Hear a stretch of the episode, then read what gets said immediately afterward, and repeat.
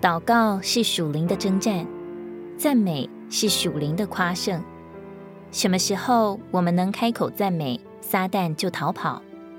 神的儿女有时候愚昧地看自己的处境，看自己的感觉，停止对神的赞美，撒旦就会拍掌叫好。但神的儿女如果真认识神，就会看见连监牢也是可唱诗的地方。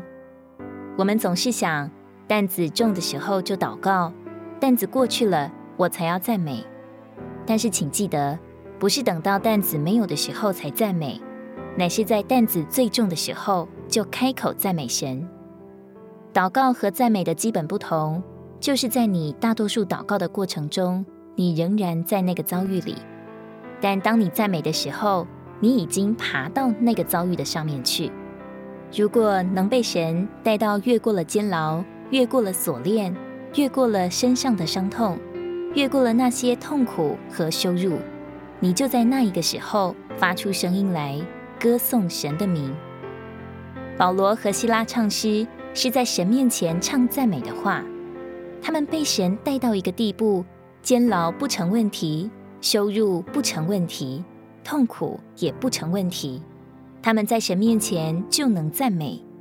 当他们那样赞美的时候，监门全开，锁链松落。连禁足也得救了。